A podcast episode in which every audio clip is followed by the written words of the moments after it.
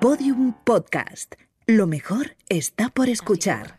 Y aquí estamos, una vez más. Pues sí. eh, Lo mejor que está por escuchar, no lo sabemos, pero Eso tenemos es. un Ondas. Lo voy a seguir diciendo Bueno, todo hay el que rato. decirlo todo el rato que tenemos un Ondas que yo estoy flipando porque si nos han puesto las luces, yo no sé en qué momento ha pasado lo del Ondas, pero No ha lo pasado. sabemos, pero ha pasado. Vamos a decirlo en todos los episodios hasta que acabemos esta temporada. No, no, eh, vamos a decirlo en todos los episodios hasta que me muera. En todos los episodios de nuestra vida. En todos los episodios. todos. Eso va a ser así. Em, Eh, estamos muy contentas sí. de, de hacer un programa más. Significa que estamos vivas y que la ansiedad no, no nos ha matado. O sea que, Que estamos a que muy esto. bien. Estamos a esto, pero, pero Eh, nada, muy bien. quiero decir una cosa, simplemente un comentario, porque hay una, hay personas que a raíz de los ondas eh, me han escrito y me han dicho que eh, si queremos continuar con la calidad del programa tenemos que ser un poquito más serias y un poquito más eh, pues más pegadas a la actualidad, un poco más repasando lo que es el mundo en el que vivimos, Ajá. no estar tan desconectadas, ¿no?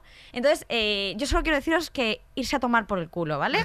O sea, voy a hacer lo que me dé la gana Eso y no es. quiero críticas constructivas. que además- Son las peores, llamadme guarra. No me hagáis críticas constructivas. Es una crítica constructiva. ¡No la quiero! Pero es que ¡No además, la quiero! si ya hemos ganado el Ondas, algo bien habremos hecho. No voy a cambiar ahora y voy a pues ponerme eso. a dar las noticias. Hombre. Hombre, no. Es que ya está. Es, además, es que me dijeron eso de la crítica constructiva y es que no puedo soportarlo. ¿Sabes qué me gusta a mí? ¿El qué? Eh, o sea, eh, me, hace, me hace gracia tener un Ondas, que es un premio muy prestigioso, pero seguir haciendo mis cositas. Como por ejemplo que eh, sigo echando muchas horas en TikTok, como Pero tú tú sabes. puedes dejar ya TikTok. ¿No? quiero decir, o sea, es que no puede ser lo de Estoy TikTok, muy a tope con TikTok. Pero es que ya eres. Pero tú no creo- no has creo- asumido que eres mayor, ¿eh, Carolina? Pero que hay ahí gente muy mayor. Sí, sí. Igual, te lo juro. Hay gente- Mi abuelo me pasa TikToks, que estoy muy sorprendida. Y ¿eh? de recetas y cosas así. Hay de todo. Hay news, hay fake, fake news, hay de todo. Realmente hay gente bailando, pero yo no estoy tanto a la gente bailando, sino como a las recetas, los vídeos de abuelos que bailan. Sí. Realmente. A mí lo que más me gusta de TikTok es, es corto. O sea, el vídeo es corto. A- a mí Yo- me gusta. Para mi cerebro ahora me yo no puedo, yo no puedo, no o sea, hacer programa, hacer sí, dos minutos de programa. Efectivamente. Además es que ahora las cosas, claro, la gente, nos ha- o sea, nuestro cerebro ya se ha diseñado para no estar mucho tiempo haciendo nada. Quiero decir, o sea, Eh, yo hay ya- alguno que lleva todo diseñado que toda la vida, sí, ¿eh? Fresquito, rápido. O sea, no hay, no hay ni que leer, chavales. O sea, hay que ya simplemente rápido. O sea, porque es lo que estamos enseñando a los chiquillos, ¿eh? Sí, sí. Todo muy rápido. Cocinar unos espaguetis en 15 segundos. Y esto me gusta. Me gusta vivir rápido porque me gusta vivir a tope. Así que esto. Muy eh, bien, y es que muy, muy buena presentación el decir, no hay que leer, porque hoy tenemos una invitada Bueno, increíble. hay que leer, hay que leer. Eh, en, en la mesa tengo eh, libros, no es casualidad. Eh, es que estoy nerviosa, ¿qué quieres que Yo te diga? nerviosa, Eh, sí, tengo libros de Manolito, Gafa- de Manolito Gafotas porque a mi lado tengo a Elvira Lindo. Esto es un aplauso Un aplauso poco triste, que somos las dos, lo sentimos mucho. No, yo observo ahora, yo me niego ahora cada vez que hablo en público a aplaudir al público, que es una costumbre que hay ahora que yo creo que impusieron, que impuso la clase política como que se aplaudían unos, se aplaudían otros, con lo cual no hay no hay nunca nadie que sea aplaudido, ¿no? Todo Total. tiene que ser como súper democrático y todos somos guays y entonces el que acaba de hablar o el que acaba de actuar o el que acaba se acaba de dejar ahí el todo el corazón y el cuerpo y todo tiene que aplaudir al público que le está aplaudiendo. Hombre, Con lo cual yo he dejado que me aplaudierais vosotras dos porque por algo soy la estrella en el programa. hombre, es Hombre, que... por supuesto, tú ahora mismo eres eh, la, de- la única estrella que hay aquí sentada porque nosotras no somos No estrellas, somos. somos mojoncios. Ahora me están aplaudiendo. Sí, de En la pecera. ¿ves? Claro, no les han, ent- han entendido perfectamente el mensaje que estoy haciendo una campaña. Por eso Eh, es que es no voy a aplaudir, no voy a aplaudir a quien me aplaude. Totalmente. Es Es, que si no, al final, no, no, eh, es falsa modestia. Hay que, re- hay que recibir los aplausos. Total. por supuesto. Eh, es que nosotras realmente, o sea, somos, somos bastante fans, o sea, te lo, di- te lo digo de verdad. Eh, y, y seguramente mucha- muchas personas también de nuestra generación eh, les habrá pasado lo mismo que a nosotras. Y es que eres la, la primera autora a la que leímos en Mm. nuestra vida.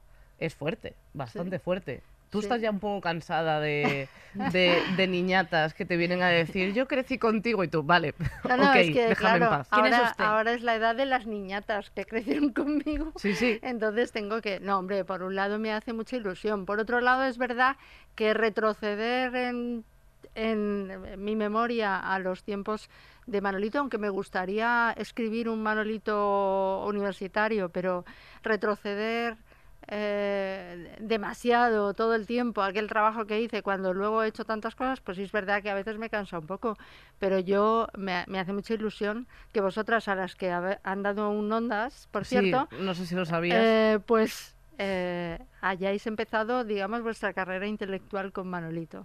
No, bueno, a ver, eh, yo he leído muchas cosas, tanto tu literatura infantil, que no solo tienes. Manolito, Sí. pero eh, y tu, tu literatura pues, pues más, más, más adulta, eh, las dos fantásticas, pero es verdad que, o sea, esa cosa que, que te Sí. une eh, a, a decir, Sí, sí, que es solo- una yo cosa- empecé a leer Es una por cosa ti. muy, muy sentimental también, ¿no? Porque dices, es que son los libros que leía cuando era niña y además a mí me pasa también con los que leía yo, que es que de repente es como si fueras un poco mayor, independiente, es algo que estás haciendo tú, que eh, la lectura te da como ya como un marchamo de, de adultez, ¿no? Y eso Total. es algo que a un niño le gusta muchísimo, es como tener un carné de pronto o algo así, que es una cosa que a mí me gusta muchísimo, ¿no? El, el primer carné que tuve pues fue para mí la ilusión de mi vida. es ¿Qué, verdad. qué libros leías tú cuando eras niña? Eh, yo estuve yendo a la biblioteca de mi barrio, Moratalaz, a partir de los 12 años que viví en Madrid, el primer carné que tuve. Es- es Y que- entonces íbamos allí un poco a la biblioteca a leer, a dar por saco, a hacer los deberes, a- nos echaban muchas veces, pero la parte infantil y juvenil la agoté toda. Entonces, y antes, que vivía en Palma de Mallorca, el colegio tenía una biblioteca bastante buena. Entonces, había mm, dos, eh, bueno, aparte de los, los siete secretos, los cinco, todos los libros Oh, de los cinco, por favor, o sea, quien se acuerde de los cinco, Sí. que se, o sea, esos libros para mí me marcaron también muchísimo. Claro, o sea, el que perro, ya- ellos, ya, claro, yo creo que el- para los niños las series, porque es meterse siempre en un mundo, las series es lo mejor. Pero también leí Guillermo Brown, también eh, leí clásicos que venían de del mundo escandinavo que aquí se, eh, se empezaron a traducir y no todas las bibliotecas los tenían.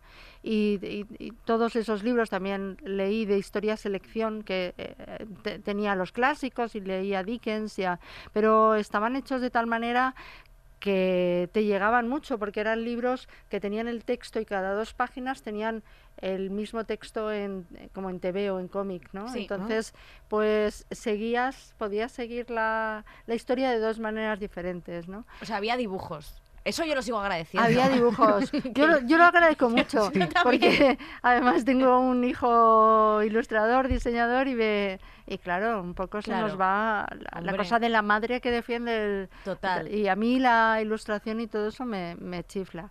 Y así que leí mucho y leí mucha literatura muy variada infantil y la defiendo muchísimo. Hmm. Y hay una cosa que me da rabia, que es cuando a los escritores les preguntan, ¿cuáles son tus, cómo empezaste, qué influyó más en ti? Y empiezan por decir, yo qué sé.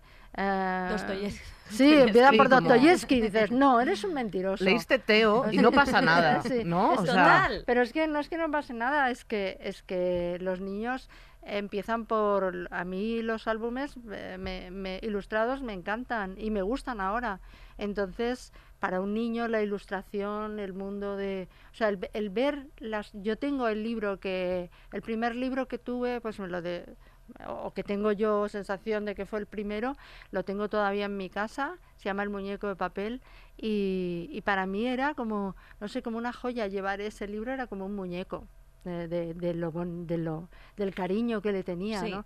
Entonces tú no puedes crecer y olvidarte de lo que te ha hecho una persona, ¿no? No, pero Claro. además es que es una cosa que te, yo creo que el primer libro que me leí, yo creo que fueron Manolito, pero también me leí uno que se llamaba Bonifacio Martín, que era un libro que me mandaban en el colegio, en mi colegio el Opus Dei, que claro, eh, muchos traumas ahí, y era un niño que era muy caprichoso, entonces le llevaban a un pueblo de Extremadura para que eh, el padre se hacía el padre era rico, entonces se hacía pasar porque le habían echado del trabajo y entonces le decía que estaba muy mal económicamente y que tenían que irse al pueblo. Le mentía al niño para que el niño aprendiera el valor del dinero y el valor de la amistad. Y entonces el niño se dedicaba... Bonifacio eras tú, di la verdad. Bonifacio era No yo. es ningún libro y eras tú de pequeña y y, el tus niño se dedicaba en Extremadura a hacer perrunillas, que era un postre muy típico de allí. O sea, que y era, a un, que venderlas. era un libro también un poco con raíces, ¿no?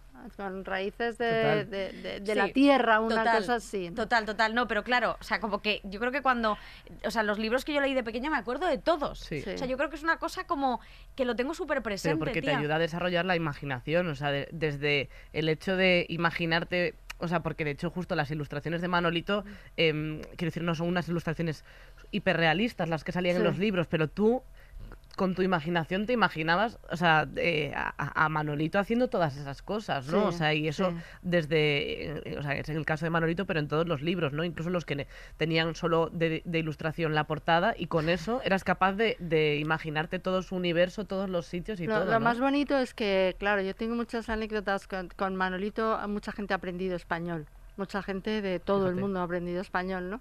Entonces, mira, hace poco eh, yo paso tiempo en Lisboa y de repente llegaron unos nuevos vecinos que son griegos y, habían aprendido, eh, bueno, entonces nos invitaron a tomar un vino y pasamos a su casa. Y entonces nos estábamos conociendo, pero conociendo el nombre, que no, no, no nos conocíamos de nada. Y entonces yo dije, pues me llamo Elvira, nos dedicamos a escribir. Entonces ella se quedó paralizada, eh, la mujer, y dijo, Elvira, ¿te dedicas a escribir? Pero no serás... Y digo, sí, sí, soy. Porque ya cuando dicen no serás, digo, sí, soy, ¿no? Dice, ay, madre mía, ay, madre mía, madre mía, madre... Y me dice, te voy a hacer una pregunta. Si yo digo, por ejemplo, en español, eh, lo decía más torpemente que lo estoy diciendo yo ahora, si yo digo, por ejemplo, en español, un silencio bastante sepulcral, ¿suena bien? y yo dije, hombre, suena un poco raro, porque es como de un niño, sábelo Claro. todo ahí, que coge, Sí. ¿sabes? Pero vamos, que lo puedes decir, ¿no? Y claro, dice, pero... Pero yo digo el mundo mundial, yo puedo decirlo. Y digo, sí, sí, lo puedo. Y digo, lo, digo, lo dice toda España, o sea, y no me, y no me dan de- derecho, no me pagan cada vez Es que verdad, lo dicen. unos son royalties o unos algo. royalties, ¿no? Y entonces, pues he ido a, de, de verdad, que a sitios tan curiosos como Japón o, o gente, digamos, tan distante como los iraníes, donde en Irán es súper popular Manolito, es una especie de... Esto, Me parece súper fuerte. Que en- Irán es súper popular. Es súper popular, súper popular.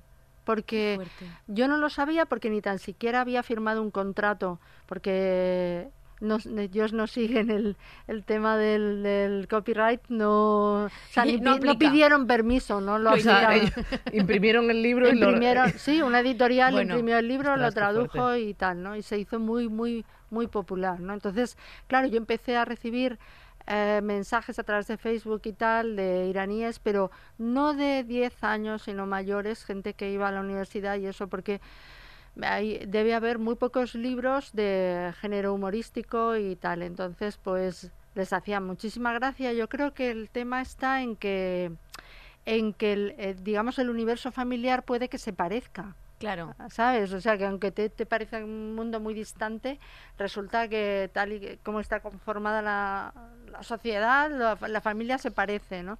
Entonces me empezaron a escribir y ya llamé yo a mi editorial, digo, oye, yo eh, tengo algún contrato de haber firm- de, de, de traducción al farsi y me dijeron no, y digo, pues es, pues los libros son muy... bo-". Y ya luego quisieron firmarlo con el último, pero sí que hubo un problema porque en el último que el personaje tiene como ya como 12 o 13 años, Claro. eh, el orejones sale del armario y, y eso me lo querían quitar, hubo ahí un lío y entonces al final no se publicó. Ostras, qué Qué fuerte. Hmm. O sea, ¿Quién ya lo lo de diría? orejones ya no lo... Lo de- no saben que el orejones... ya no les gustó. Eh, hay que ir a contarles esto, con un megáfono. Es que me parece Se han quedado en lo más interesante. Claro, y esa página no está. Increíble. Me Arrancaron esa página.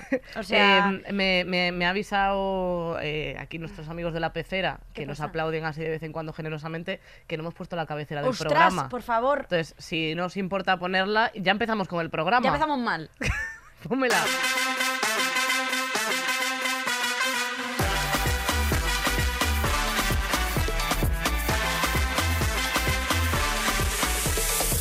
Estirando el chicle, el podcast que nunca escucha la madre de Victoria.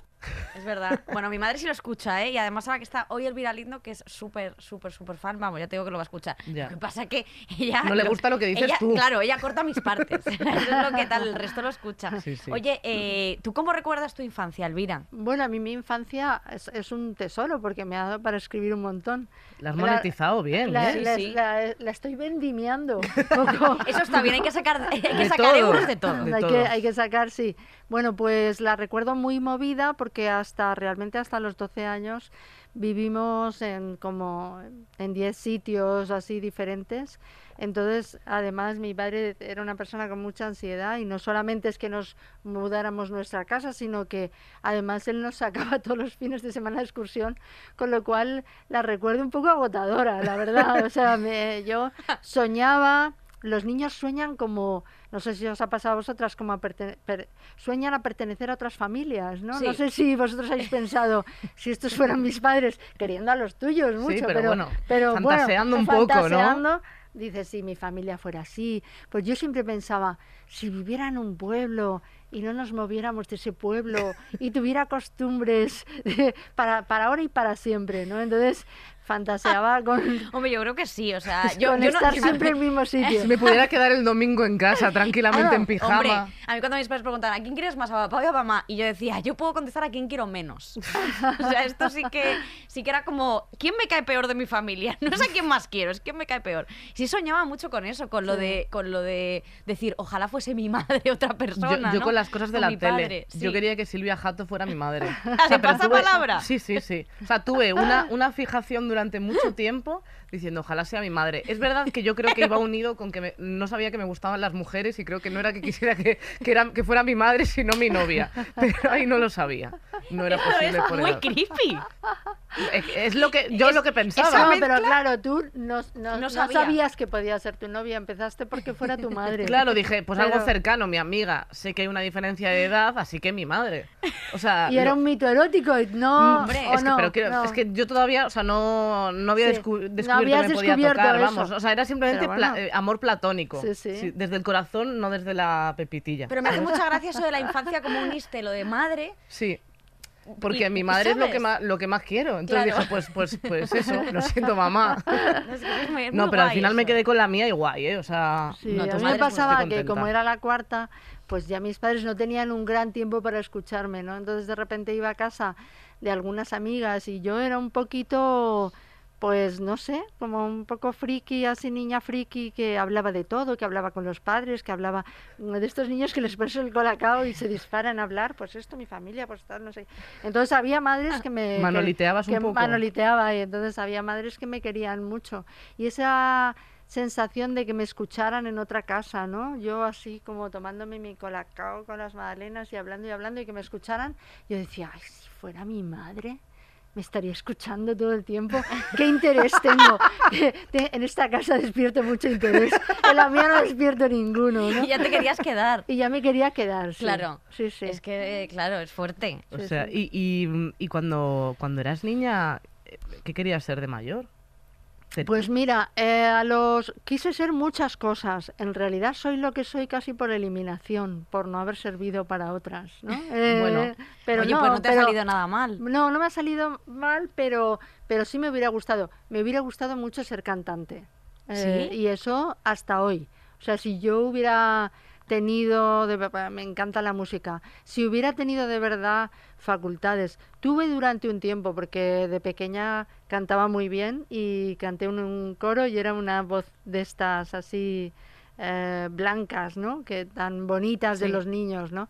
Pero, en fin, luego no seguí por ahí. Quise ser... Pero se te cambió la voz. O sea, quiero decir. eh, Claro, es que los niños estos que tienen las voces tan dulces De de, los coros y de los coros y tal, luego pues claro, la voz les cambia. Y- Aún así la tengo muy aguda, ¿eh? Pero pero bueno, que ten- de- tenía una voz de pues de, de siempre de hacerte que hicieras algún solo porque es el más agudo de los niños Joder. que tienes no me dejaron entrar Oye. en el coro del cole. ¿eh? Bueno, pero eso es normal. Eso es verdad. ¿No te ¿eh? dejaron? No me dejaron. Ay, porque cantaba muy mal. Entonces, eh, Pero- cantando la de este Fideles, que era la prueba principal, la de este Fideles es muy difícil. ¿Quieres hacer la prueba? Eh, no. o el cerca de ti, el de cerca de ti, señor. Yo era voz baja, entonces había. Pero yo quería ser voz alta, que era cerca de ti, señor. Te está poniendo yo Marisa Rever, o sea, que está quiero". Oye, precioso, ¿qué ¿eh? canción era esa? Cerca de ti era una canción de Cerca Malú. de ti del señor. No, de Malú no, de Malú ni me la mientes, vamos. Eh, no, de Malú que vamos, que me apuñalan. Eh, es que tengo a los fans de Malú que se me han puesto en contra, ¿Ah, Elvira. sí? Porque he- he ¿Y quién no se pone en contra en los últimos Pero tiempos? yo, No, y entonces me han empezado a parir en Twitter y yo, le- es que antes le he dicho a Bea, digo, Yo es que no entiendo broma, a la no- gente. No quería que te fueras al hoyo tú en sola ahora. Twitter. O sea, la vida es muy corta para ponerte a poner a, pa- a ¿Y qué defender a Malú en ¿Y qué Twitter. dijiste de Malú? ¿O no Que lo puedes repetir? Que no, que era una cosa al club de fans y se enfadaron, se han enfadado muchísimo conmigo. Bah. Pero ahora ya se me voy a dedicar a hablar de Malú. Que no. Oye, pero no, Malú. pero es que antes te preguntaba qué canción Sí. era esa para que, no sé si lo sabes, Sí. que eh, uno de los curas acusados de pederastia fue el que hizo todas las canciones estas modernas de iglesia. Ah, ostras, para, pues que sepas lo- para que sepas saber lo que estás cantando. Bueno, Bueno, es fuerte, ¿eh? Guau, En, eh, en- la iglesia hay Michael ¿quién- Jackson. pero quién lo también. diría? Hombre, es fuerte, ¿eh? Es ¿Quién una lo cosa diría? En la tremenda. iglesia hay bastantes Michael Jackson. En la iglesia hay mucho Michael Jackson, ¿eh? Sí. Por ahí suelto. Sí, sí. En la iglesia, bueno. no, sí, sí, No, tú no, repítelo otra a- vez, espera, es que me no sea he puesto similar. No, y tú me has dicho que fuiste a un colegio de Opus. Claro, Y él sí. renovó, este señor, que no me acuerdo cómo se llama, renovó un poco el repertorio, pero además un repertorio que se hizo famoso en todo el mundo, que lo premió el, pe- el Papa y todo. Iba a ser el Pepe. el Bueno, como eres, el viralindo, pero- puedes hablar con confianza a la gente así. Y el Pepe lo, lo, lo aprobó. No, no, no. El es- Pepe o sea, el tío fue premiado por esas canciones de iglesia que luego todos hemos escuchado cuando éramos Sí. pequeños y Claro. Pero yo quiero que sepas lo que estás cantando. No, pues fíjate. Era el King África de la música de iglesia. Yo me sé todas. O sea, todas las canciones de iglesia me sé Pues a lo todas. mejor ahora cuando las cantes dices, Claro, menudo. sientes- O sea, no, como claro, que no. cerca de ti. Vale. Pues cerca de ti no voy a Vale. estar. Cerca de ti, cerca de ti, Ni arroba de- policía. Ni de coña, Hombre, por favor, orden de alejamiento, ya. O sea, eh, oye, Elvira, yo te quería preguntar, eh, ¿qué- ¿a qué jugabas tú en tu infancia? O sea, ¿tú recuerdas tener una pandilla de amigos en plan los amigos de mi infancia? Sí, yo tenía muchos... Era una niña muy sociable. Lo que pasa que mi madre eh, tendía a dejarme en casa. Era la pequeña. Mis hermanos durante un tiempo estuvieron en un internado, yo no. Eh, porque como vivíamos un tiempo en un pantano, pues mis hermanos los tuvieron que mandar a colegios ya, empezaban el, el bachiller, ¿no? Y yo me quedaba sola en casa como hija única, probablemente la época más feliz de mi vida. Nadie. Entonces, pues eh, luego me alegraba mucho cuando volvían y tal, pero todavía mucha melancolía en ello. Entonces me despertaba por las mañanas y le decía a mi madre, es que me, es que me duele la barriga, yo creo que tengo un poco de fiebre y tal. Y mi madre decía, bueno, venga, pues, venga, pues no vayas. Y yo dejé de ir. Yo creo que ahora mandarían a los servicios sociales a, a mi madre porque dejé de ir, fui poquísimo al colegio Joder, porque, que- ¿sabes? Porque mi madre siempre... Entonces mi madre lo que hacía era... La infancia bueno, de pues mis pasa, sueños". pásate conmigo a la cama. Mi madre se levantaba con mi padre, mi padre se iba ahí a la presa y entonces mi madre decía, bueno, pues vamos a acostarnos, porque ella debía ser igual que yo, o sea, vamos a acostarnos las dos y tal. Entonces nos quedábamos así, acurrucadas. Y gusto. eso fue parte de las mañanas de mi infancia. Pero tú dices, eso me hizo como un carácter huidizo. eh, me, hace, me hace gracia porque hace poco me hicieron una entrevista unas mm, mexicano-americanas y tal, me decían, o sea, es que hemos leído en tu libro que tú hiciste homeschooling. Y digo, no, no, a ver, o sea, yo estaba escol- escolarizada, lo que hacía yo era pellas.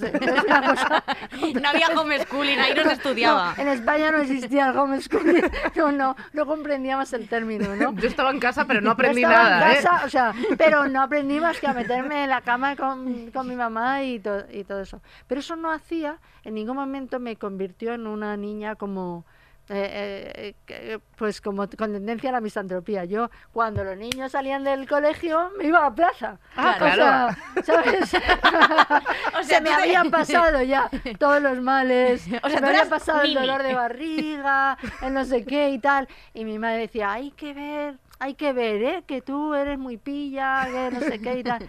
Y, ¿sabes? Y Qué Oye, pero tu madre era majísima, porque Sí. mi madre, vamos, o sea, ya podía estar yo con 40 de fiebre que iba al colegio, pero derechita. Y calentita me iba, ¿eh? yo eh, me acuerdo de... Ya mi madre se ve que a veces le entraban remordimientos, Sí. ¿no? Y entonces decía, bueno, llama a tu padre y que él decida. Y yo le llamaba y decía, papá, me, me, me he puesto el termómetro y me da casi 37, pero si me lo pongo en la ingle, es que esto lo repetían mucho mis padres porque les hizo mucha gracia. Si me lo pongo en la ingle, igual me sale 37 y medio. Hombre, si ya te lo ponías en el Pepe, ya, ya había Claro, más temperatura. bueno, o en, de- En o- cualquier o- pliegue que o encontrases. En cualquier, Cualquier pliegue. En cualquier oji- ojete. Si me lo pongo en el ojete, papá, sale que te Ay, lo mi padre, bueno, bueno, pues entonces, eh, venga, va, no, no vayas, fuerte. ¿no? Entonces, pues pasé esa infancia, pero dices de los juegos, aparte de los columpios y todo eso, que fue, fui muy, muy de niña de, de parque De de, parque. columpios, sí. Sí, total. Pero aparte de eso, fui, fui también muy aficionada a las muñecas, mucho. Entonces las tenía, los niños, os voy a decir una cosa muy obvia, tenía muchos menos juguetes cuando yo era pequeña, ¿no?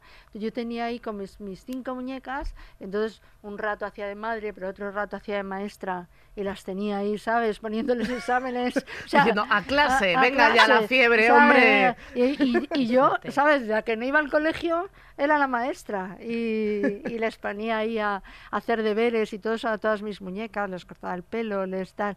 Pero era de una niña tan fantasiosa que yo qué sé, me, me acuerdo que me regalaron uno de los juguetes que más me gustó, un ratoncito así como si fuera de fieltro la Sí. piel en gris y le dabas cuerda y el ratoncito se metía así por todas partes y tal.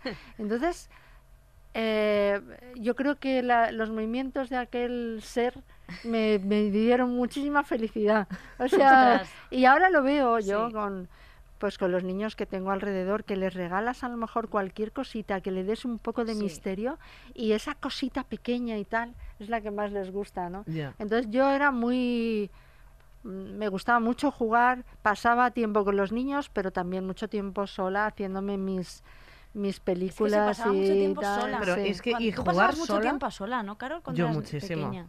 También eh, no- queriendo a veces, ¿eh? pero no había manera. Eh, no, pero yo sí jugaba muchísimo sola, por ejemplo. O sea, Y es bueno em, jugar es solo, que ¿eh? Eso es lo que, lo que creo yo, que, que te acostumbras también. O sea, también a mí me o sea, se desarrolla mucho la creatividad. O sea, yo a Sí. mí había juegos que puedo jugar con otra gente, como el Monopoly, porque sola pierde un poco el juego.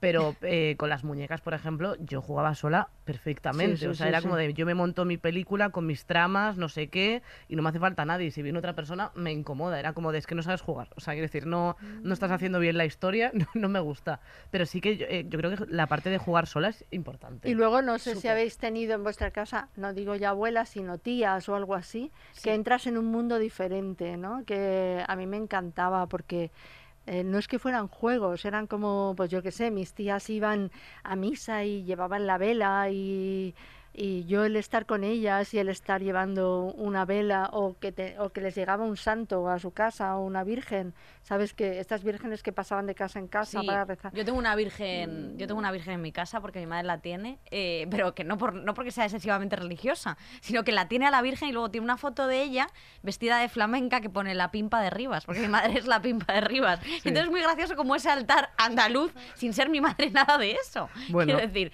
pero bueno, sí, pero sí. son como ese tipo de, o sea, no, no cosas, incoherencias, ¿no? pero como, como No, no, cosas, sí, como... sí, que te gusta, que entras en un mundo diferente, a lo mejor de olores o de cuando mis tías estaban eh, haciendo la comida, o sea, eso es jugar también. Sí. O como o cuando, por ejemplo, escuchaban o veían la telenovela o algo así, Bueno, a mí estar al lado y estar viendo una cosa que no entendía la, muchos de los registros y todo eso, pero para mí todo ese cambio de registros en la infancia, según la persona con la que estés, me parece maravilloso. Porque son como, como rutinas, como cosas que asocias a personas que solo puedes, son cosas que solo puedes tener con esta persona, ¿no? O sea, como Sí. de este momento de este olor, o, o sea, yo con mi abuela, yo soy cero religiosa, em, pero mi abuela arreglaba el manto de la Virgen de, de en Foz, allí en Lugo, y entonces ella iba y yo pues iba con ella muchas Ay, pero veces. qué bonito entonces, eso, claro, ¿no? o sea, mi abuela era costurera, entonces es era como, guay, ¿eh? o me gusta ir me con mi pasaba con abuela. una tía mía que era Jo, costurera y también hacía los una- mantos de la Virgen. es una pasada. Y luego, Sí. como conocía, o sea, ir con mi abuela por la calle y que todo el mundo la conocía porque les había ayudado a coser. Pues es que eso era. Sí. O sea, eh, súper, o sea, y era una cosa que vivía con ella, de ir con ella y que decían, ese momento de, ay, qué mayor está, no sé qué. A mí me gustaba en plan de, cuando me llamaban la, la nieta de, de Lolita, ¿sabes? O sea, era como que te asocien a personas y tal, es como... Qué orgullo, ¿no? Pues claro. De repente dices, perdona. Soy yo. Aquí está la nieta de Lolita. Claro, eh, de nombre nieta, de apellido de Lolita, por favor, ¿eh? Verdad. por favor, te lo Total, no, no, yo me acuerdo eso de, de mis abuelos que tenían la casa en Murcia y, y, joder, yo me acuerdo de ese momento después de comer, de ver el súper, en la, la serie del súper, que le encantaba a mi abuelo y verla con mi abuelo, o sea, era como un momento súper nuestro, Sí. que era como esos, esos días como de verano, que te bajas con los amigos, con la bici por ahí, a meterte cuatro hostias y luego mi, mi padre a echarme la bronca por teléfono, en plan, ¿qué estás haciendo? Pero mm, pues, les he dado muchos disgustos de, de batacazos que me he metido haciendo el cabra. Pero es verdad que, mm, que, joder, que son esos momentos como que te acuerdas mucho y como que cuando te transportas a esos momentos de tu infancia, es como, Dios, ojalá volver. Estamos y a punto como- de llorar, ¿eh, Vicky? Sí, un poco. Y como Sí. que lo recuerdas como súper claramente, ¿verdad? Sí. O sea, es cierto. ¿Te Vamos- vas a poner a llorar? No, pero vamos a hablar de otra cosa. No, vale, pero que es verdad que. No, pero es cierto, porque es como muy emocionante. A mí eso me, me- Pero bueno, ya está. Eh, es que, ¿Qué claro, juguete tenías tú de pequeña que, fue- que fuera tu favorito, que lo recuerdes? Mi favorito era la máquina que me regalaron de algodón de azúcar. Que era una ¿A ti- máquina ¿Tu para hacer juguete favorito era comer? Efectivamente.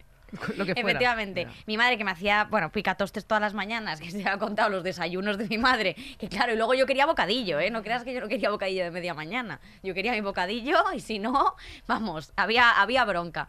Pero me hacía mi madre desayunos con picatostes con azúcar, que era como pan frito con azúcar, eh, huevos fritos y bacon. Esto era todo, todas las mañanas antes de... huevos antes de- fritos. Bueno, hay que alimentar a la niña. y la niña quería más. La La, niña... niña- era un monstruo.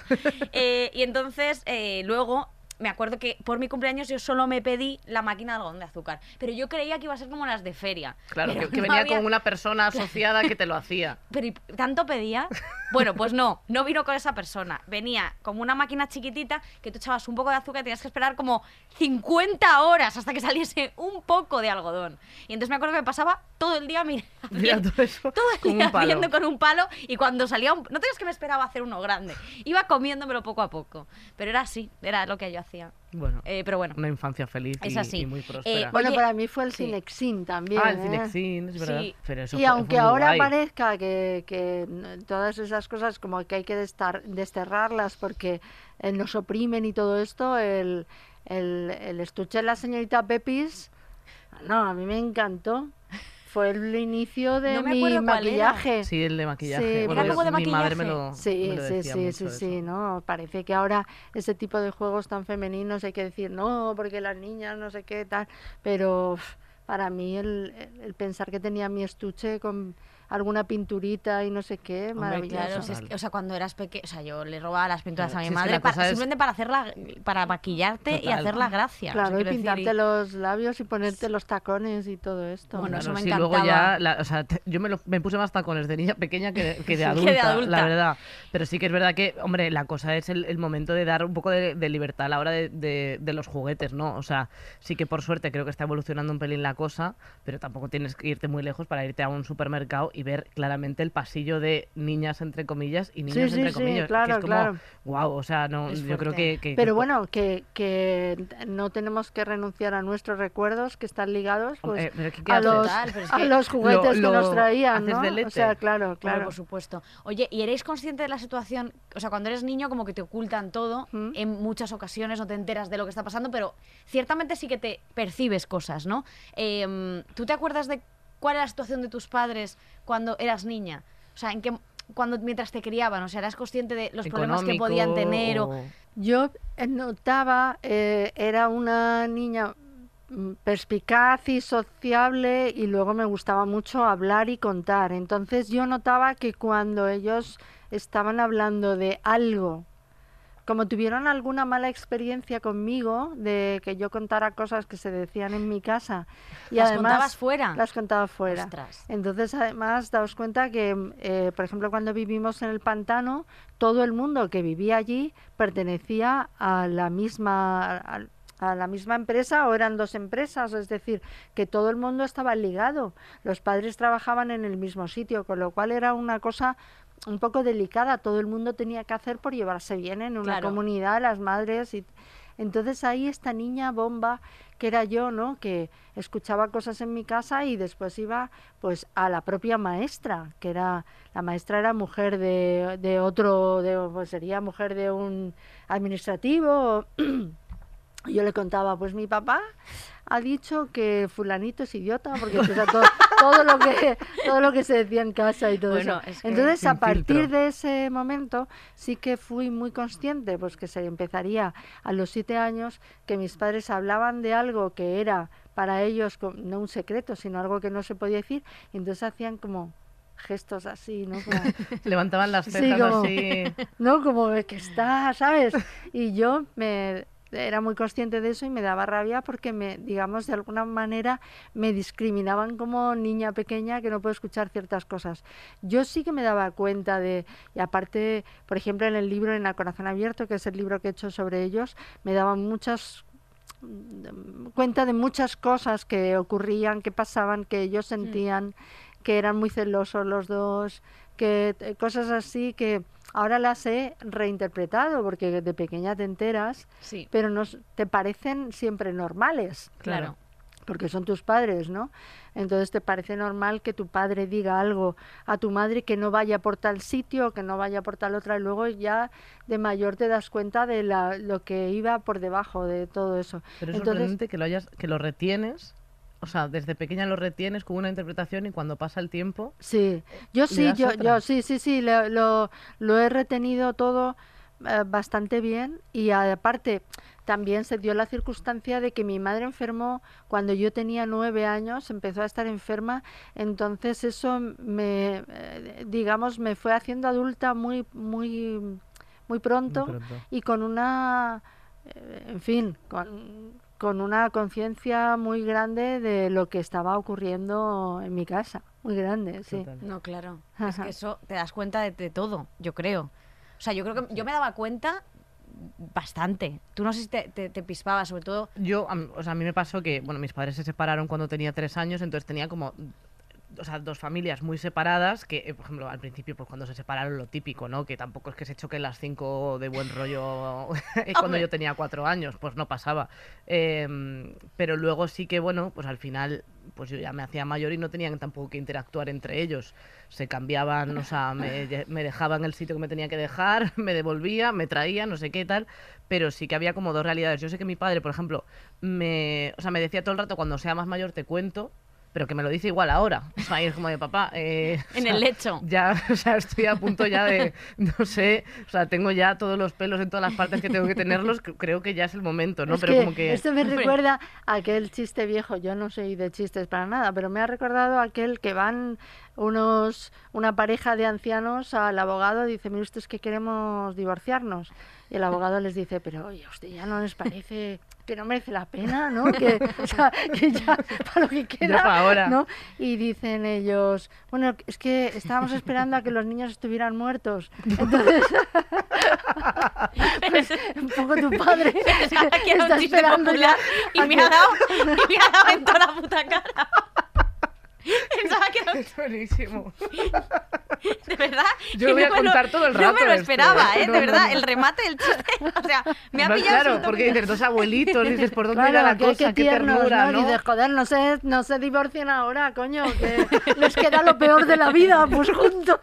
Hombre, ya, yo creo que es que no hay que, yo creo que ya cuando llega una edad ya te lo comes, ¿no? O sea, que ya, ya llegas a esa edad y, Yo, y yo ya... estoy muy, favor- muy a favor de, de la gente, cuan- o sea, que se- la gente que se divorcia Pues en sí, general, es yo estoy súper a favor. Os Es di- verdad. divor- divorciaos todos. Yo creo que porque, Sí. mira, yo me eh, divorcié. Ah, mira, y me hizo caso. Yo me divorcié y, bueno, sí, pero ya, eh, mm, y me volví a casar, pero ya divorciarme otra vez y eso no, que ya me acerco un poco a una vieja estrella de Hollywood. O sea, no, hay que resistir. La gente va a pensar que es culpa resistir. tuya, ¿no? O No, no, exacto, no, no, hay que seguir. Pero bueno, que fui una de esas jóvenes madres divorciadas y todo esto, y, y ¿En, yo... en qué año fue? pues bueno, yo em, me casé por primera vez, la primera vez a los 21, tuve a un hijo a los 22 y me empecé a... Es que fue un divorcio muy largo, pero me empecé a divorciar como a los 24. O sea, imagínate, todo muy pronto.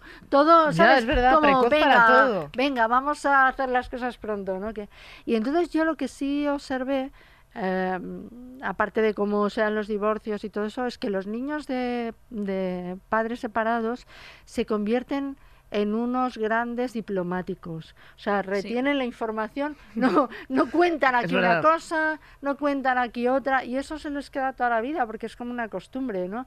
A este no le voy a contar esto. Uy, no, no, a este no le voy a contar lo otro porque luego igual me meto en un lío que... Entonces, tienen una manera de controlar la información que yo creo que eso lo tenéis que utilizar, Es verdad, ¿eh? Claro. ¿no? ¿A que sí? Eh, no lo ¿A había sí? pensado nunca en ese sentido, pero sí, tienes, es un ejercicio de diplomacia, de diplomacia desde la más tierna infancia. Sí, o sea, Entonces, Sí, porque te ves obligado a gestionarlo, ¿no? Y, y temas como, o sea, te- muy adultos también, o sea, como lo, lo que decía de que creces muy rápido en muchas cosas, en otras sigues siendo evidentemente muy niña, pero como que razonas situaciones que, que, que no, que no sé, que no corresponden para tu edad, no porque, o sea, de hecho, o sea, como que mis padres me protegieron bastante, pero bueno, no deja de, de ser una cosa de, de que eres consciente, ¿no? Entonces, claro, mi madre eso tuvo que comer preguntas de por qué mis padres no están juntos, por qué no sé qué tal, yo quiero que estén, porque todos mis amigos tienen los padres juntos, que ahora es gracioso porque vas a la vas al anuario de mis compañeros del colegio y ya los padres juntos, poquísimos, ¿eh? O sea, tenían que, haberlo hecho, yo, tenían que haberlo hecho Claro, antes, mi ¿no? madre una pionera, eh, pero,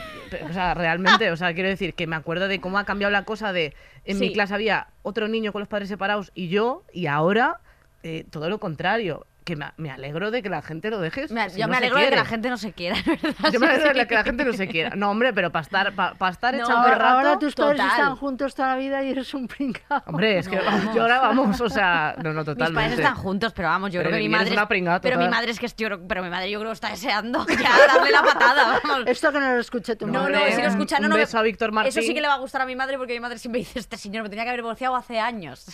Igual que cuando nos dice a nosotras: Es que no sé por qué he tenido hijas, me tenía que haber hecho un nudo así. esto lo dice mucho mi madre. Eso, esto- eso me encanta porque es esa especie de falta de corrección de las Sí. madres Total. que dices, pero ¿cómo me estás diciendo esto, no? Toma trauma. Mi madre, es que claro, mi madre eh, ha sido la persona más políticamente incorrecta conmigo del mundo, que luego yo la quiero un montón, evidentemente, pero mi madre es una persona no muy afectiva. Quiero decir, como yo. Mi madre se parece mucho a mí. No es muy afectiva. Luego, cuando dice una cosa, es como. Mi madre es como poco afectiva de hacerme así. ¡Eh! ¿Qué pasa? da una palmada en el brazo. Sí. No, las dos como que no sabemos comunicarnos. Eso te iba a decir, dos. digo, eh, no te Total. quejes de tu madre porque eres exactamente igual. Totalmente, igual, igual. Entonces yo me acuerdo que de pequeña, claro, mi madre eh, es, tiene un carácter súper fuerte como yo y ya no podía más conmigo. O sea, yo era una niña absolutamente insoportable, se da una vida, pero mala, mala, mala. ¿A vosotras de pequeñas eh, os, os han dado alguna, alguna hostieja? Ah, vale. Sí, algo, eh, colleja. Sí, una colleja, hombre, mitiquísimo. Sí, sí, pero yo creo que como era una cosa, digamos, el, el dar así, ¿no? Un papirotazo, ¿no? El, eh, como una cosa que entraba dentro de la normalidad, no te dejaba ninguna, ninguna huella. Claro, estoy diciendo esto y, en fin, es un tema muy delicado, ¿no? Porque efectivamente el maltrato es una cosa y ahora ya el maltrato es una cosa que nosotros creo que de cuando éramos pequeños diferenciábamos el maltrato de lo que era que te dieran así, ¿no? Mm, Y ahora eh, creo que nadie, ni tan siquiera, la mayoría de los padres ni tan siquiera hacen así, claro. ¿no? Total. Entonces, Ya yo creo que a mí me han dado mucho. Pero en el caso de mis padres, pues eso se hacía. Total. y Sí, a mí. hombre, y hay que diferenciar. A mí la, ver- la verdad que no, no, no me... No me no- ¿Nunca no te me han dado una me pegado- o sea, me acuerdo de una vez no, pues que me es dio por una eso. hostia, pero una vez. Una, por eso, sé que te falta. Así estoy. Que no, estoy a medio siempre se ha dicho a este le faltó que le dieran una hostia de pequeño. Hombre, es que. A mí me dieron una. Como, o sea, Guau. recuerdo una como que me dio mi madre en plan de, o sea, para, y dije, pues es que tienes toda la razón. Yo es que siempre he sido como una niña muy señora, entonces era como, yo misma decía, no, vale, eh, se, me, se me está yendo la olla. Pero me acuerdo de una vez que, que yo no paraba de, contestarle a todo porque era como que, o sea, yo las discusiones como que conte- contestaba a todo y respondía y no me quedaba callada. Entonces era como de siempre me decía, ¿quieres tener siempre la última palabra? Y yo, sí. Entonces todo el rato tenía yo la última palabra. Entonces entrábamos en un bucle y un día mi Y le madre ponías histérica. me dio una hostia, sí. y Hombre, con, con todo el sentido. Una vamos. buena hostieja. Total, y dije, Yo, la verdad me que- callé la boca y dije, eh, Sí. la última palabra la tuya, hasta Total. luego, discúlpeme. Yo a la ti- de mi padre o todo eso, que era pues cuando, evidentemente cuando nos portábamos mal o todo esto, Sí. y muy pocas y tal. Pero, por ejemplo, sí me dio una hostia, eh, en el sentido li- literal, un cura, y el, el cura de religión del colegio.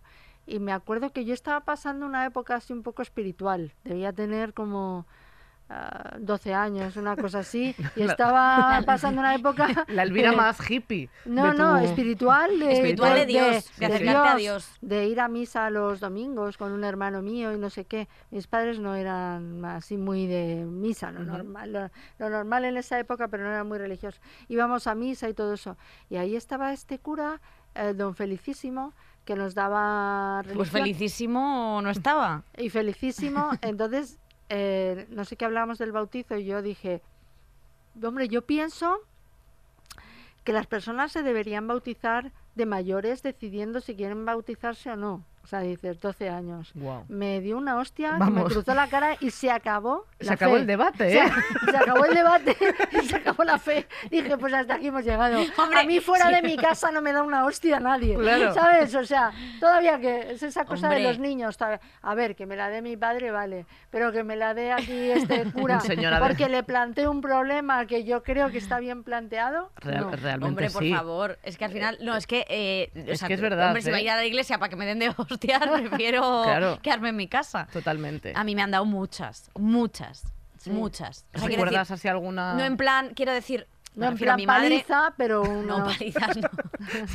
Denunciando esto, eh, No, palizas. Es que ahora van a decir en gente en Twitter, bueno, es que vaya padres. Pues mira, no, porque realmente yo me merecía cada una de esas hostiejas. Porque he sido mala, pero mala. Y yo creo que también eran las herramientas que tenían nuestros padres para poder gestionarnos. O sea, quiero decir, ellos no sabían que no se podía dar una hostieja. A mí mi madre me ha lanzado el proyectil de zapatilla, pero así ha venido con el palo de la escoba a intentar darme, pero con la parte blanda. Tampoco, Con el cepillo. con el cepillo que estaba sucio y me daba mucho asco. O luego típica colleja así, y de hecho en Senara, en el colegio al que iba. el Senara. El Senara en Moratalaz. Yo En soy de Moratalaz también, claro, es que no lo he dicho antes por no hacerme la guay, pero, pero, pero soy de Moratalaz, claro. sí, sí. Eh, Senara y era mi colegio y había una señora que se llamaba C. Punto, eh, que era la que gestionaba el comedor. Entonces, Carmen. No, no, bueno, Carmela, se llama Carmela. Ah, vale. bueno, que la mando un beso porque la quiero un montón a esa, a esa señora.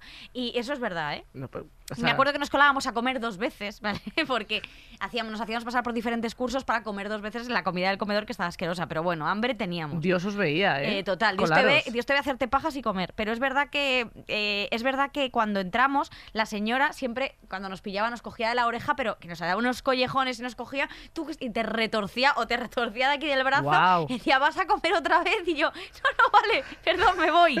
Y, y bueno, y Carmela, vamos, las risas que nos hemos pasado con esa señora, bueno, risas y que nos daba de hostias, pero bien. Joder, O sea, era una señora fuerte. Nunca he tenido eso, o sea, no- tan cero. O sea, mi madre es que cero, o sea, no- era cero, cero como cuando describían los cómicos de los 90 las madres de te tira la zapatilla, eh, todo ese rollo de cosas. nu- mi madre es cero, Ay, o mi sea, madre sí me ha tirado la zapatilla. claro, claro, o sea, cero, o sea, de, Ahora, de- lo, de lo ese que sí que rollo. piensas ahora, jo, ¿cómo te quedaría si alguien te diera un, ahora una hostia? Ya. O sea, es una cosa súper violenta. Fuera, total. más fuera, o sea, fuera de tu casa, O es sea, como No, no, no, no, no, es que... eh, Qué impresión, ¿no? total, o sea, eh, sería como Entonces yo creo que es que había una normalización Total. de...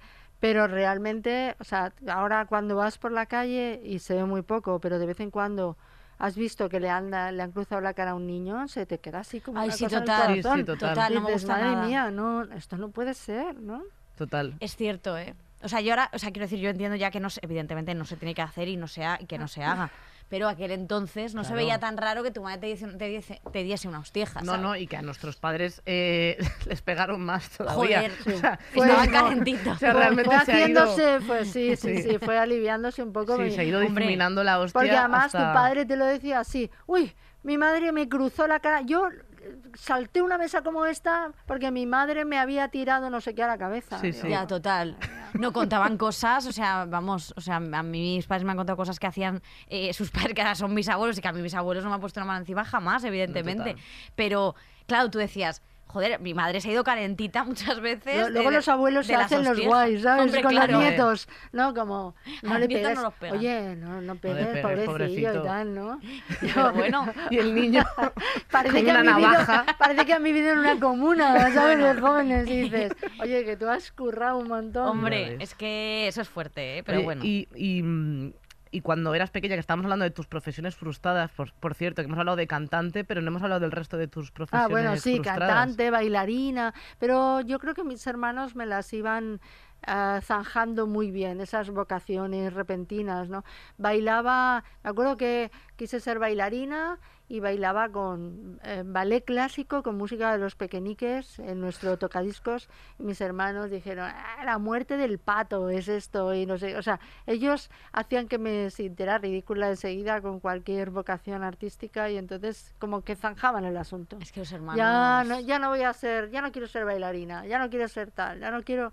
Y, y lo que ocurrió es que leí, esto es muy mm, típico y tópico, leí Mujercitas con nueve años y ahí pues empecé a copiar. Primero me enteré de que los cuentos estaban escritos por alguien, que era una idea que yo no... Qué bonito eso, que, claro. que no, ¿sabes? Como los niños leen de la manera más pura lo que los cuentos, cuando Sí, no se se los cuentan más. o cuando, o sea, cuando te cuentan un cuento, tú piensas que ese cuento existe ahí, en alguna parte del universo, y que ya existía y que eso existió. Y cuando empiezas a leer ocurre igual, no tienes la sensación de autoría del cuento. Entonces, con Mujercitas, eh, pues naturalmente me identifiqué con el personaje de, de Joe March Buah, es y- que ese personaje marca mucho. y empecé a escribir. También debo decir una cosa que con el tiempo me he dado cuenta eh, y debo admitir que el personaje de Amy, que era como el más antipático, no sé Mm, qué y tal, el más odiado. el más odiado, me encantaba cómo vestía. Y eh, Y eso ya es suficiente, ¿eh? entonces ahora, ahora estoy admitiendo ya, ¿no? En, en mi en esta envidiable madurez, estoy admitiendo que también me gustaba el odiado personaje de Amy porque era la que tenía más gusto en el vestir. Hombre, pues eso es verdad, ¿eh? pues no solamente yo, me he dedicado a Joe. Eh, la medida de mis posibilidades me he convertido en escritora, soy escritora, pero me gusta vestir como vestía el otro personaje. Oye, Bueno, pues eso está... No, y es verdad, ¿eh? A mí me marcó mucho Mujercitas también. Y a, ra- y a raíz de ahí, eh, ¿tú recuerdas lo primero que, que escribiste? Sí, bueno, en imitación y todo esto. eh, y luego, sí, porque me, a los 12 años me dieron un premio nacional en la Dirección General de Tráfico. Luego, eh, has visto a mí, que vamos, que soy lo más lejana a un coche. Pero mi padre se pasó la vida diciendo que, que, que él me había escrito la redacción. Ah, sí. Ostras. tu primer premio eras Carmen Mola. Ana Rosa. Era, sí, sí, o sea, mi padre se había puesto el nombre de Elvira Lindo. Era, en realidad, el cuento era de Manuel Lindo, ¿sabes? Entonces, pues, eh, sí, a lo mejor mi padre se hizo un Carmen Mola, ¿no? Un poquillo. Eh, Un poco Precursor. sí. Oye, es fuerte lo de Carmen. O sea, tú Bueno, como es que escritora, no. yo te, que te quiero hacer esta pregunta. ¿Qué piensas Que no de te lo habrán esto? hecho nunca. No, bueno, fíjate, yo hay veces que hay cosas que digo, pues no sé lo que pienso sobre esto, ¿no? Ya. Yo leo sobre esto y hombre, a mí me el, el planeta siempre ha sido una operación comercial, o sea, no no creo que haya como una especie de pureza eh, en, en cómo se elige a la gente que gana el Claro. planeta. Lo que se quiere es que se venda mucho, ¿no? Claro. Entonces, ¿cómo creo yo que sucedieron las cosas? Pues probablemente irían a... eh, esta mujer, al parecer, este eh, seudónimo estaba vendiendo muchos libros, ¿no? Sí. Entonces, libros de ese tipo de libros que yo no leo, pero que ves a la gente leyéndose unos tochos ahí, ¿no? Y entonces, pues irían a... Bueno, eh, ¿esta mujer tiene agente? Probablemente sí. Irían a buscar la agente de esta mujer. Y entonces diría, no, no, pero eh, es que es secreto, no sabemos quién es, etcétera. Y dirían, ya, pero ¿y si ganara? Este premio. Nosotros estamos pensando, ¿y si ganara 100 millones de ¿Crees que de es porque tenía mucha curiosidad por saber quién era? No, no curiosidad, sino que, a ver, vamos a destapar aquí claro. esta. Podía haber sido otra mujer, Total. eh, ¿no? ¿Y si ganara tanto dinero? Entonces se lo dijeron a la propia Carmen Mola esta que tiene tres cabezas y dijeron, bueno, pues igual está bien dejar que sea un seudónimo y vamos Sí, sí, sí, coño, a dar el, el Vamos, el campanazo, ¿no? Por no hacer el feo, ¿no? A los chavales. Hombre, que, ese millón de euros hay que recogerlo. La Hombre, por verdad- supuesto. Hombre. La verdad es que literariamente, eh, literariamente me parece que una novela escrita por tres se debe resentir en algún sentido, ¿no? En el, en el sentido de tener una eh, impronta literaria, una voz reconocible y debe ser lo interes- más interesante debe ser un argumento. Que son tres guionistas, entonces ellos habrán hecho lo importante que es en el guion, que es el argumento. Entonces, si te imaginas a tres personas escribiendo un guion, pero una novela necesita algo más. Claro. Entonces ahí es donde creo que se resiente.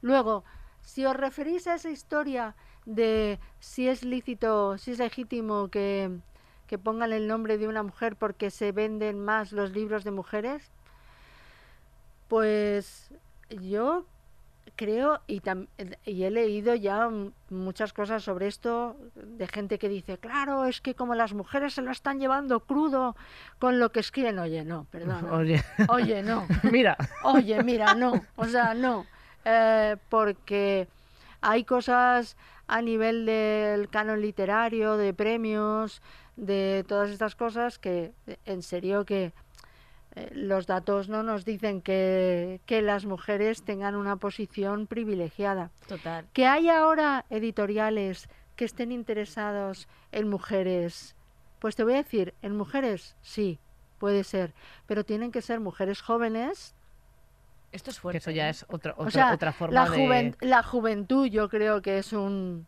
es un grado para decir esta mujer joven y que sea un poco personajillo, ¿no? Esta mujer joven, sí, que sea un poco que se pueda vender de otra manera que Sí. no sea estrictamente literaria, ¿no? Claro. Que ahora la gente eh, se vende mucho en las redes, como las editoriales ya no hacen ese tipo de publicidad que hacían antes, pues la gente se tiene que vender a sí misma. Las personas jóvenes lo hacen mejor. Claro. Las personas eh, mayores somos en general más torpes para vendernos, ¿no? Eh, aunque yo tengo Facebook y eh, mis cosas van a Twitter y todo eso, pero eh, esa gracia que se tiene en hacerte la foto ideal y no sé qué, creo que forma parte más de, de gente que, que es más nativa digital, ¿no?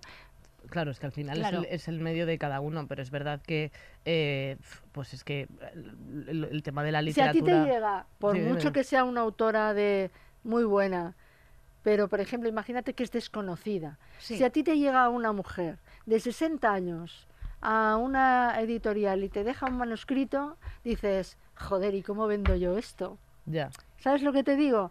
Que creo que el, el hecho de ser mujer puede añadir algo, pero el hecho de ser joven añade más. Pero también eh, es bastante peligroso que ese sea el baremo de, de las editoriales, ¿no? No, eh, hombre, O eh, sea, porque quiero decir que, que el público te compra a una persona que es más mayor si consigues, tú como editorial, que llevarás 150.000 años siendo una editorial, consigues vender eso que está haciendo esa mujer Te digo mayor. su primer libro, o sea, si ya has estado publicando toda la vida, claro, es diferente. evidente- no, no, a pero lo mejor una tienes una nuevas. posición, una de nuevas. Pues te digo que me parece muy complicado que una persona, hombre o mujer, a partir de los 60 años pueda publicar un libro, o sea, provoque un interés de una editorial Claro. como vamos a vender. Sí, sí, sí, sí. O sea, eh, eh, o sea eh, 100% de acuerdo, pero el problema mm, no, o sea, es como un poco de la editorial, ¿no? O sea, quiero decir, es como eh, es como muy romántica la idea, pero leer lo que ha traído esa persona eh, es importante en algún momento, ¿no? O sea, porque la parte de la juventud, evidentemente se están haciendo como, por ejemplo, muchos libros de personas jóvenes que se valora solo eso, o sea, y nosotras mismas cuando nos pasa con, o sea, con el podcast y eso, que hagan un ondas no sé qué, no sé cuánto, y muchas veces nos llaman para cosas y somos conscientes de que no se han escuchado ni un programa nuestro. Ya. Entonces, como esa baza de la juventud, del- de los seguidores y de no sé qué, eh, es una que deberían revisarse la- las editoriales, Total. porque a- a- cua- o sea, cu- cuando yo tenía esta, esta idea romántica de las editoriales, leían lo que recibían y, y- y lo que les gustaba lo sacaban. Pues es- no. No es así, ¿verdad? No es así. Pero creo, sería bonito. yo creo que hay puntos. Ya, claro. Hay puntos, o sea, tú te vas eh, añadiendo puntos. Ya te digo, eh, también hay un tipo de literatura que se lleva más ahora. Si, hay, si es una literatura, yo creo, de una historia un poco escabrosa, personal, es probable que interese más, Claro. porque se lleva mucho el como el desnudarte así eh, en el argumento. Y si es en primera persona, es un mejor. poco la autoficción, ¿no? La Un poco- Sí, Sí. que a mí, por ejemplo, yo en realidad podría decir que en mi último libro he hecho eso, pero yo digamos que tengo el derecho de haber vivido ah, pues ya unos años como para ver mi pasado con distancia y entonces el Poder analizarlo. poder ¿no? analizarlo, ¿no? Claro. Pero ahora hay personas muy jóvenes que comienzan analizando su vida eh, y a mí eso me sorprende. O sea, entonces ahí es donde yo creo que sí que hay un poco de moda, de moda de nunca superamos a los americanos, porque a los americanos les ha pasado de todo. Ya. O sea, quiero decir que como también es una cuestión social, como tienen familias tan desarraigadas, eh, y, a- y aparte que a lo mejor dejas de ver a tu padre a los 18 años y no lo vuelves a ver hasta el día de acción de gracias de no sé qué, Hmm. tienen como más libertad, soledad y libertad Sí. desde muy jóvenes. Entonces nunca los vas a superar. Porque Porque además tú ellos, has estado viviendo allí. Claro, mucho porque tiempo. ellos tienen padre alcohólico, madre que tiene problemas de no sé qué. Claro, dices, tú estuviste con la droga no sé cuántos, tu hermana fue violada en el Total. en Central Park, no sé qué, y todo eso en una persona. Entonces dices, es imposible Claro. competir Contigo. con tanta desgracia. O sea, es imposible, no, Que a veces quieres, no existe. a veces con la competición de que te pasen muchas, Muchas cosas, cosas malas. Muchas cosas, sí, no, y, y entonces es verdad que ese tipo de historias, pues eh, hay veces que son muy interesantes y otras veces que también a veces dices, basta, basta. O sea, yo me pasa mucho ya con tantos libros sobre la maternidad. O sea, ya digo, basta. O sea, porque eh, además con, con la maternidad es de un punto de vista muy fisiológico, de, de he, tenido hijos, me han dado puntos, me- se me han bajado las tetas, eh, el vientre, no sé qué, y todo parece el gran drama de la humanidad. Pues no, mira, esto le ha pasado a las mujeres mucho antes. O sea, ahí has tenido un hijo y te suelen pasar esas cosas. Pero tú sientes que esta información del París le ha llegado a la gente que no pare, porque yo no tengo la, la sensación de que sean conscientes de lo que supone parir, o sea, digo, digo parir en este, en este caso,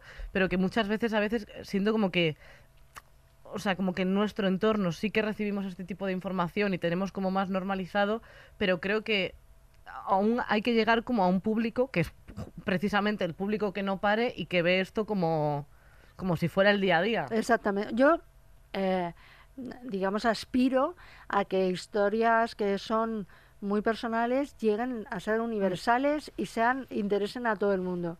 Pero si te pasas, digamos, si ahogas con un solo argumento, digamos algo que, bueno, está, eh, está bien que las mujeres hayamos empezado a hablar de cosas de es que es que ni se olía a nadie, ¿no? Y está bien, está bien que mm, que se hable de la regla de la menopausia, de la cómo es la vejez de una mujer, del parto, de no sé qué, pero no nos podemos quedar solo en un asunto fisiológico, o sea, porque somos algo más que la fisiología, Hay que ¿no? profundizar. Hay- hay- no, y hay que, en fin, que te- también tienes que opinar de cuestiones sociales, cuestiones, Total, lo que está pasando, lo que le pasa a otras mujeres, que, Total. que a lo mejor les preocupa menos que se les caigan las tetas y les preocupa más tener dinero para llegar a fin de mes, ¿no? Total. Entonces, Esto que dices es súper importante. Total. Yo estoy totalmente de acuerdo contigo. Que como que nos, nos estamos poniendo... O sea, es muy el- autorreferencial Sí, todo el rato, Y, ¿no? y Totalmente. quizá, quizá un punto que no por criticar a la, a- o sea, no, no, no, no, no, no- que no se tome a mal este comentario,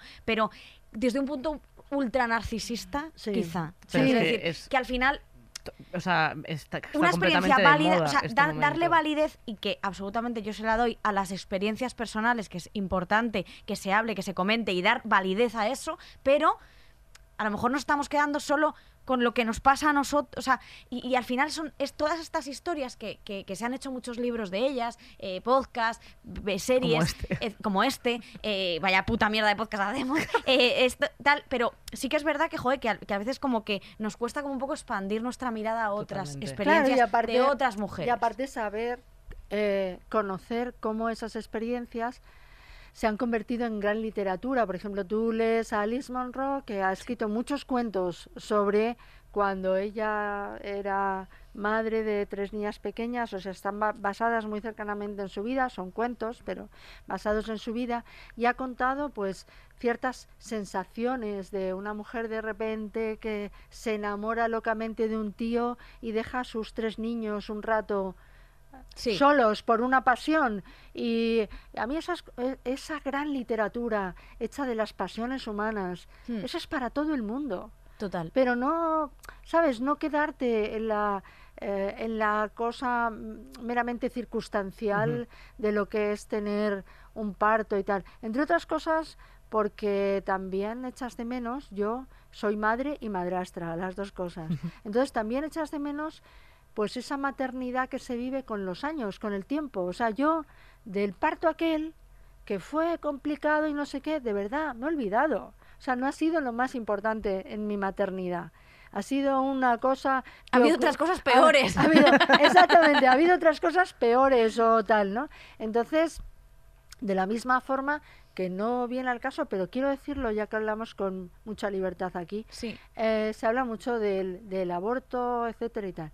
Y para ponerse, eh, hay hombres que yo los escucho, eh, presentadores, no sé qué, la radio, la tele y tal, que para para digamos para ponerse un poco feministas y acercarse a las mujeres dicen hombre es que hay que entender a esas mujeres que entran a ese centro pasando probablemente el que sea el momento peor de sus vidas. Dices, no, no es el peor momento de sus vidas. Es mucho peor que se te muera un hijo de 10 años, es mucho peor que a lo mejor separarte en un momento dado si estás muy enamorada, es mucho peor, o sea, que eh, quedarse huérfana. o sea, pero porque para justificar un aborto hay que crear la víctima perfecta, hay que crearnos víctimas. Hay que crear una víctima, ¿sabes? Y yo ahora mismo leía, bueno, ahora mismo, la semana pasada, el libro de Gloria Steinem, que cuenta, y si has leído libros de mujeres de atrás, que es que hay que leerlo. Maravillosa Y, cu- ella. y cuenta que, que muchas mujeres que iban a un lugar de carretera ahí a, a abortar y todo esto, y se llevaban luego una, una botella de vino y se iban a celebrar lo que había pasado porque se habían librado de algo que, Que no iba querían. que no querían y que iba a entorpecer eh, sus vidas probablemente no tenían dinero no tenían entonces vamos a quitarle a las cosas el dramatismo este que es tan de actualidad, ¿no? El melodramatismo y vamos a decir, bueno, pues a lo mejor es algo más aséptico, ¿no? Vamos Pero, por eh, ejemplo, en este caso es que es lo que de decía. Victoria, ti- tienes que, o sea, para conseguir que la gente empatice, porque tiene que empatizar para permitirte abortar, en este caso. Exacto. eh, Porque si no tienes- eres una villana. Claro, tienes que llevarlo a un extremo, tan extremo de... el em, peor momento claro, de tu vida. Claro, y de, de, oye, y la gente que, eh, o sea, de- las mujeres que son violadas que no pueden abortar, es como de, ya, o sea, no, tienen que, no tienes que llegar a ese punto, que evidentemente tienes todo el derecho de abortar. Eh, O sea, puedes no tener que pasar por esta situación totalmente tra- traumática y querer abortar porque no es el momento de tener un hijo. Es que quiero decir, eh, a Esa mí es- pero esa es la me parece libertad, que ese se es el habla- derecho. Claro, pero a mí me parece que se habla demasiado poco de, de- de lo cruel que es traer a un niño al mundo cuando no se No, quiere es que traer lo a un niño acabo al de mundo. escuchar esta mañana la tertulia de la SER que lo decía en este caso una mujer, pero lo he oído a, ¿sabes? Eh, A Cada vez que se habla mucho de muchos, Como ¿sabes? de que soy, que soy aliado, ¿eh, Sí, chicas? sí, sí, Feminista sí. como vosotros. Soy aliado de vosotras, ¿eh? que estáis pasando el peor momento de vuestras vidas. Dices, Y yo Yo os permito que abortéis todas con no, no, mis no, cojones. Oye, va- vamos a hablar un poco más sinceramente de las Claro, cosas, ¿no? total. Vamos Total. a hablar de verdad con y aparte que no solamente lo han hecho mujeres que se han ido de cachondeo y, y- o las mujeres de izquierdas, como decía Isabel Díaz Ayuso, han abortado muchas mujeres de derechas. Totalmente. Entonces dices, vamos a, ojalá la gente hablara con claridad de esto, ¿no? Total. No, O sea, y que es una situación, evidentemente. no, eh, no es agradable, ce- claro que no es agradable. Cero, agra- cero agradable, pero que no tienes que, que- que estar en un punto de vida súper dramático para tener que hacerlo. A lo mejor estás muy feliz con tu pareja y dices, no es el momento, pues no es el momento. Y, y no lo tienes porque es muy duro traer a un niño que no quieres que, que venga al mundo. Sí. Absolutamente. Porque luego tienes que estar con él todo el rato. O sea, luego no puedes decirle, oye, mm, me dio pena abortar, pero ahora que estás de mayor, eh, haz tu vida. Pues no, o sea, Pero te quedas con ese niño toda tu Claro. vida. Pues tendrás que traerlo cuando más lo quieras, porque luego, o sea, todos tenemos traumas de cosas. Pues haz- cuéntale tú eso al, al niño. Hombre, hazte cargo de tus cosas, no le pasen los traumas al niño. Dale en herencia dinero, no traumas. Eso es muy importante. Eso- el dinero es importantísimo. Pero sí que es, es- es verdad, o sea que al final es que también crean un personaje como desdibujado de lo que somos las mujeres y es verdad que muchas veces crean ese, o sea, para crear eh, eh, o, la, o la víctima o la villana y para Sí. crear, para, para que la gente empatice con el hecho de pasar por el proceso de, de abortar, tienes que haberlo pasado fatal, sufrir Sí. muchísimo, no ir un día, un martes y luego irte a un café de té a comerte un mont- montadito de jamón. Porque si tú haces eso, pero eso es lo mismo que lo de la, la de la, man- la chica de la manada, que es como, ¿cómo iba a estar pasándoselo bien? Exacto. Tienes que ser siempre la, la- Todo el la- rato mal. Efectivamente, todo el rato ser la víctima perfecta para, para poder. Para que la eh, gente de- te para- entienda. además, para poder ejercer un derecho que, que es un derecho. O sea, quiero decir que yo no te voy a dar explicaciones de si estoy mal, si estoy bien o si. O si Eso me- me le interesa a mi corazón, Efectivamente. pero no, no te interesa a ti. Claro. Total. Que me da a lo mejor exactamente. A lo mejor hay, hay personas que. Mujeres que abortó que les da exactamente igual. Pero Ya es está. una época muy melodramática, yo creo. Total. Yo Es que esto es, es, es, es un tema, ¿eh? Es, es Es- horrible. Sí, eh, le está importando a alguna gente este, este tema. Eh, que para, para terminar, porque Sí. eh, el, el programa está llegando a su fin, tristemente. Y que, ta- eh, y, que, y que me habéis dedicado mucho tiempo también, ¿no? pe- pero, hombre, pero quiero decir, ¿cómo, cómo no? O sea, vamos a ver, a una leyenda, por favor. A ver, claro, o sea, Una leyenda viva. Sí, una leyenda Hombre. viva, es verdad. Eh, Viva, vamos, claro. vi- vamos. Lo aseguramos. O sea, está- estás aquí ahora mismo delante de nosotros, estás respirando. Totalmente. Y, y- y yo ya, o sea, yo me siento ya un poco amiga, ¿eh? De, Hombre, de yo también, ¿eh? Somos un poco amigas. Un poco ¿Tú sí. Somos un poco ¿Tú querrías eh, ser amiga nuestra, Elvira? Venga, claro, venga, ¿qué tenemos que hacer? Ahora ya no tenemos que mezclar sangre ni nada No, eso. pero bueno, una, Hombre, una- bueno. una pulsera de bolitas Venga. como igual Sí, para las tres, sí, vale, lo gestionamos. bien, ¿eh? Vale. Eh, yo solo quería también,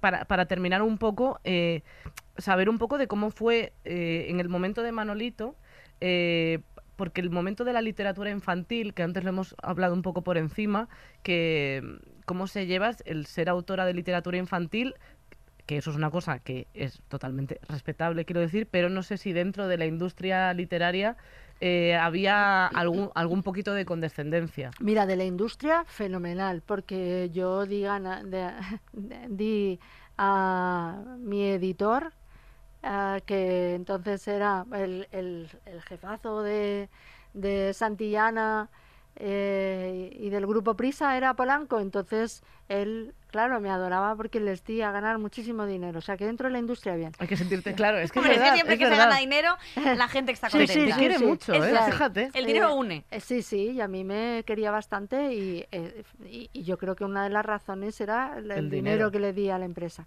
Pero ya si me hablas de, de la noción que tienen de ti gente como de la crítica, de no sé qué, otros escritores, etcétera, pues hay mucha condescendencia. O sea, ahora reivindicamos a, a Elena Fortún y decimos Sí. es y, y- y, eh, obras suyas quedaron oscurecidas por el hecho de que fuera ah, una autora de literatura infantil y eh, deberíamos pedirle perdón por cómo la... O sea, por cómo hemos tratado a Elena Fortuna, la autora de Pipi Calzas Largas, a la autora de... Porque ha habido muchas mujeres que... Gloria se- Fuertes. A Gloria Gloria Fuertes, Fuertes. etcétera, ¿no? Y dices, iros a la mierda, seguís tratando de la misma forma a una persona que... O sea, eh, portaos bien con las vivas, ¿sabes? Porque es más fácil es crear el mito con la, con la escritora muerta que ah, no le hemos hecho caso y no sé qué, porque claro, escribía una, eh, decíamos que era una literatura menor y no es verdad, ta, ta, tan, mira, todo esto. O sea, yo escribía libros para niños y escribí mucho humor. Y eso te va restando puntos, digamos, de tu consideración social.